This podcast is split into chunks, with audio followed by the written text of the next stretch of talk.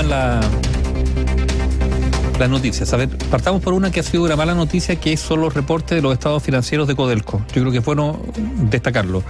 Eh, el primer semestre del año, de este año, Codelco generó excedentes, o sea, vale decir la plata que finalmente termina en manos del fisco, excedentes por 329 millones de dólares. Eso es lo que Codelco ganó y esa plata va a ir directamente al fisco para que la pueda gastar.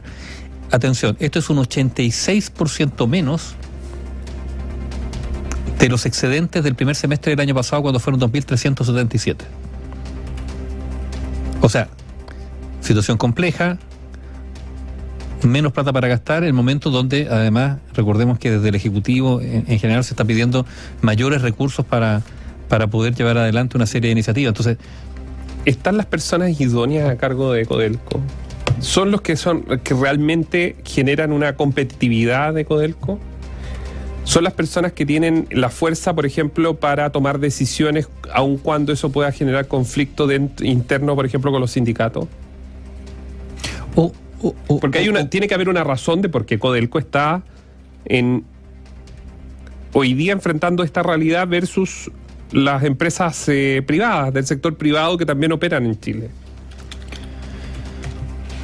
¿Qué hace la pérdida de la rentabilidad de...? Codelco ha sido, a ver, siempre ha sido una empresa gigantesca que en general no le ha ido mal, pero que también, y, lo señalan muchas personas, tiene un rastre, un, un arrastre o un lastre endémico, que tiene que ver en algunas partes con sobredotación, en algunas partes con sobredotación ejecutiva por ejecutivos que han llegado en distintos gobiernos y se quedan ahí eh, por ciertas repartidas. Hay algo de eso. Eh, está también el fenómeno del agotamiento, o mejor dicho, la disminución de la ley de sus minerales, ¿no es cierto? Para decir, son minas que han sido ya excavadas y por lo tanto el filón que sigue tiene una ley más baja, eh, con necesidad gigantesca de inversión. Sí, pero una empresa eficiente, Nivaldo, se va adecuando a los momentos. O sea, si nosotros sabemos que vamos a tener una estrechez económica dentro de los próximos 12 meses, tú realizas y tomas decisiones como autoridad dentro de esa corporación, tomas decisiones que sean en pro del éxito del proyecto por el cual tú estás guiando. Eh, a ver, si lo de Codelco es lo que pasó con TVN hace un tiempo atrás. También, pero digamos una cosa respecto a Codelco que, que, a Codelco siempre está, digamos, la mano estirada ávida del gobierno de turno para poder gastar los excedentes y donde la puja por la inversión siempre está también. O sea, las rentabilidades de Codelco no se reinvierten. Sí, pero está bien, pero yo creo que es bueno, bueno identificar a la opinión pública de que eficiencia no es lo que se ha buscado en Codelco. Eso es todo. A ver, no, los proyectos que están paralizados a nivel de sí, sí, sí, no, pero, decir que no se ha buscado eficiencia también es, es, un, poco extrema, porque, a ver, sigue teniendo rentabilidad, se ha expandido, o sea, ha habido un nivel de eficiencia. Probablemente lo que ha habido, sí yo digo, es que hay un lastre político, eso sí que ha mermado su eficiencia, pero decir que no hay eficiencia yo creo también es un poco extremo. yo, creo que cuando si no ya estaría quebrada por Néstor. O sea, no, habría desaparecido. tienen, tienen, mira, tienen hasta el propio edificio corporativo abandonado. ¿Por qué? Porque la empresa quebró por un montón de ineficiencias internas del propio proceso. Hay ineficiencia. A ver, obviamente es un motor enorme, Codelco, no va a quebrar. Pero ¿por qué no es eficiente como si es la minería privada. Ese es mi punto. Bueno, porque funciona con una lógica que no es de la minería privada, Néstor. a ver, piensa tú que el, el porcentaje... A ver, aquí ha habido también, es como una especie de alcancía abierta para el gobierno de turno. O sea, eso, eso también, o sea, los ministros de Hacienda están esperando saber cuánto es la rentabilidad para pegar el manotazo, no para su bolsillo, para gastarlo. Y yo insisto, aquí lo que ha habido más bien es un lastre que hace que Codelco no tenga que pierda ciertas competitividades en relación a, la minería privada porque es más lenta en tomar decisiones, tiene ese lastre que significa a veces una sobredotación en algunos puntos y también la falta de osadía para tomar algunas decisiones que se van a traducir en beneficio en el muy largo plazo que probablemente la, administración del momento no va a ver, digamos, su rentabilidad y por lo tanto no va a poder, eh, digamos, lucirse con ella. Eso es cierto, o sea, todo eso es cierto. Eh, pero yo creo que el problema, pensando en el futuro mayor de Codelco, es una especie como de reingeniería pensando en los proyectos que pueden ser viables en el largo plazo y, que están ahí. O sea, ha costado muchísimo una serie de, cosas para Codelco, ha costado una serie de emprendimientos muchos. Y yo insisto, yo creo que hay, o sea, funciona como una mochila que la hace ser más lenta, ser más ineficiente eh, y costarle más adaptarse a los vaivenes de, del mundo, del mundo que es competitivo en esta área. Y hoy día se traduce en que va a haber menos plata disponible para el Estado. Así de simple. ¿Cuánto era la diferencia? 86% menos primer semestre, este semestre en relación al primer semestre del año pasado. O sea, excedente este primer semestre por 329 millones de dólares. El año pasado en ese periodo fueron de 2.377 millones de dólares. Esos son millones de dólares menos para gastar por parte del, del Estado chileno. Estaba buscando, en lo que pasa, estaba buscando una minuta que de hecho de un análisis muy exhaustivo sobre Codelco para poder decirte, a ver, tienen proyectos paralizados, lo que está pasando en la región de O'Higgins es un desastre. Y, yo creo que esa es la palabra. De hecho, dentro de la empresa, ¿saben cómo le están llamando a los proyectos? El último que recuerdo en un, temblor, el llamado verdadero desastre de Rancagua. Entonces, aquí algo hay. Codelco está enfermo hace mucho tiempo. ¿No se va a morir? Claro que no se va a morir. Pero la enfermedad la sigue arrastrando. El presidente les ha dado una misión que tiene que ver con el, hidrógeno, con el litio. Pero resulta que una empresa que todavía arrastra una mochila de problemas tan grande que no sé si va a ser competente. O sea, o sea, yo creo que deberían estar concentrados hoy día en lo que realmente ahí es su corazón, que es el cobre, ¿no? Claro, lo, del litio hoy día podría ser más que un, un salvadía, un salvadía de plomo, digamos. Podría ser todavía más complicada la situación, sí. Ya, mira, son los desafíos. ¿Quién los enfrenta? Eh, bueno, a veces también hay cierto mal, acostumbramiento de, de empresas, en este caso porque hay otras empresas estatales que están peor, digamos. Pero hay un cierto mal acostumbramiento de, pensar que si la cosa funciona así, va a seguir por inercia generando grandes utilidades y a veces eh, eso no, funciona. Se ha demostrado que no funciona. Mira, eh, otra de, hablando de, mm, y esto es súper importante porque conocimos la encuesta CACEN la encuesta que en números generales es una, son buenos números, y lo decíamos, desde el punto de vista que hay personas que han salido de la pobreza, pero esconde algo la encuesta que. Y hay que tener ese sentido crítico. ¿Por qué?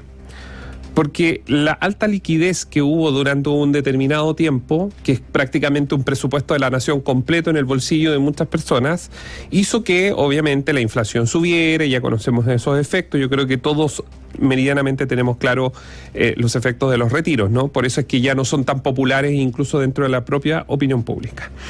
El problema es que se enfrenta o evidencia dos temas, que son dos temas que se pueden salir adelante, o sea que si el gobierno los toma, puede em, marcar una diferencia.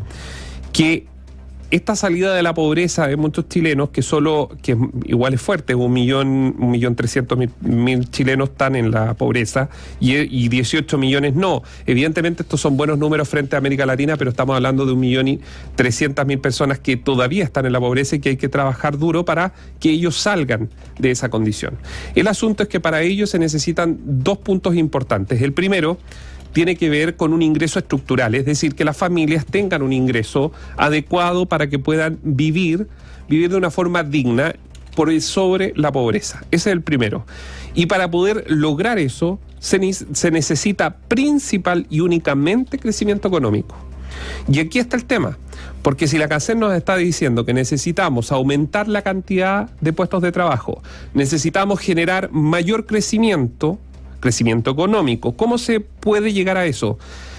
Revisando, sentándose a analizar, pero de, pero de verdad, no con, la, no con pancartas, sobre proyectos que tienen que desarrollarse en el país. Hay una cantidad de proyectos, tanto unos que están judicializados como otros que están definitivamente paralizados por el momento, que lo único que llevan es que el futuro a corto plazo no sea deslumbrante, ni sea bueno, ni que vaya en la misma línea de lo que ha demostrado la encuesta que hace en 2022.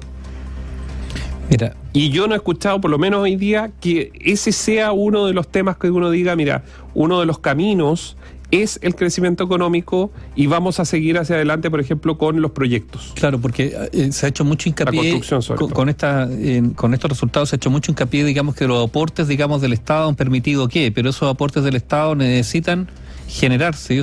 La, PGU está estructuralmente financiada porque se quedó así, que ha sido súper importante, hay que decirlo. Pero efectivamente es subsidio al final.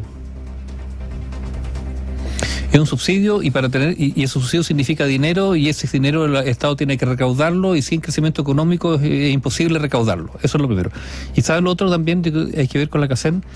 Está bien, pero de nuevo hay una franja que queda, no sé si la palabra es fuera, digamos, pero que es la denominada clase media y la, y la clase media es tiene muchos matices.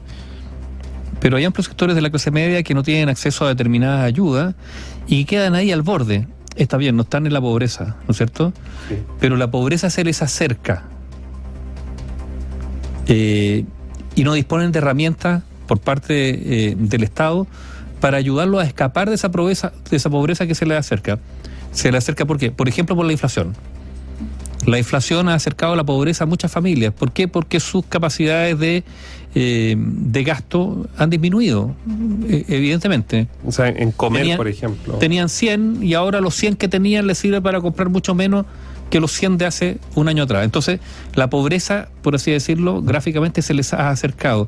Y para esos sectores de clase media, claro, no hay ayuda directa porque no son pobres. Entonces, está bien. Es, buena, es bueno lo que se ha logrado, la encuesta que hacen de esa perspectiva, reducción de la pobreza y la pobreza extrema, es una gran noticia, pero ojo también con esa franja media, de, clase media, media, media baja, por así decirlo, que está ahí batiéndolas, batiéndoselas con sus propias uñas, donde muchos de ellos son trabajadores, por ejemplo, eh, independientes, emprendedores, que sufren las restricciones económicas y que ven, por así decirlo, la sombra de la CACEN la tienen al lado. Eh, y, para ello, porque tampoco uno puede pretender, digamos, que el Estado esté eh, subsidiando al 80% de la población, ¿no es cierto? Y para ello, eh, una especie de respiro económico, una actividad económica en crecimiento, claro, esa es su salvación, tener posibilidades de trabajo, tener posibilidades de, de hacer lo que saben hacer, y para algunos el camino se le ha estrechado muchísimo. O las personas que están escuchando, muchos de ellos no, han recibido ningún eh, tipo de incentivo o subsidio, probablemente sí, muchos hicieron retiros de la AFP, dineros que ya prácticamente no existen, porque hasta los que invirtieron en un auto, el vehículo que compraron en el año 2020, 2021, hoy día vale mucho menos de lo que pagaron, pero realmente perdieron plata eh, de una forma muy impresionante. Y esto se dijo, ¿ah? pero no se quiso entender, seamos honestos, no se quiso entender. Se advirtió, lo advirtió el gobierno de la época, eh, no se quiso entender, lo advirtieron economistas de izquierda, economistas de derecha, eh, pero no se quiso entender y hoy día obviamente esos efectos se están viendo. Ahora, insisto, crecimiento económico como pilar fundamental del debate, yo no lo veo dentro de, pese a que la CADEM lo que está diciendo es justamente, perdón, la, mm, la CACEN lo que está diciendo es justamente que la creación de puestos de trabajo y no estamos hablando, y lo he dicho acá, no es una pala y un chuzo, estamos hablando también de puestos medios y para llegar a esos puestos medios de profesionales que tienen cuatro o cinco años de haber egresado que hoy día buscan trabajo porque se quedaron sin trabajo en el proceso u otros eh, renunciaron para dedicarse a su emprendimiento y que hoy día no les está dando, eh, no, no, no está generando recursos, es urgente llegar a ellos. Entonces, ¿cómo se llega? Yo creo que es un, es un gran tema. Y lo único es crecimiento económico y para eso habría que ver qué está haciendo atracción de inversiones de, la Corfo, ver cómo están resolviendo los tribunales las judicializaciones de los proyectos. O sea, lo primero es cómo evitar o, recuperar ciertos niveles de inversión que se, han perdido dramáticamente en los últimos años. O sea, y, eso se nota. Eh, o sea, las cifras económicas no son buenas, eh, eso está, eso está claro. Y la pregunta es si, eh, más allá de algunos incentivos que pueda entregar el gobierno directamente, eh, hay un ánimo de recuperación económica, vale decir, si se generan las condiciones, porque aquí hay algo también de subjetivo, se generan las condiciones de confianza en las perspectivas de la economía chilena para que alguien venga, o los propios eh, empresarios chilenos, que apuesten y arriesguen pensando que, que, la cosa va a funcionar, porque eso, esa, esa confianza se desplomó abruptamente y totalmente hace algunos años atrás.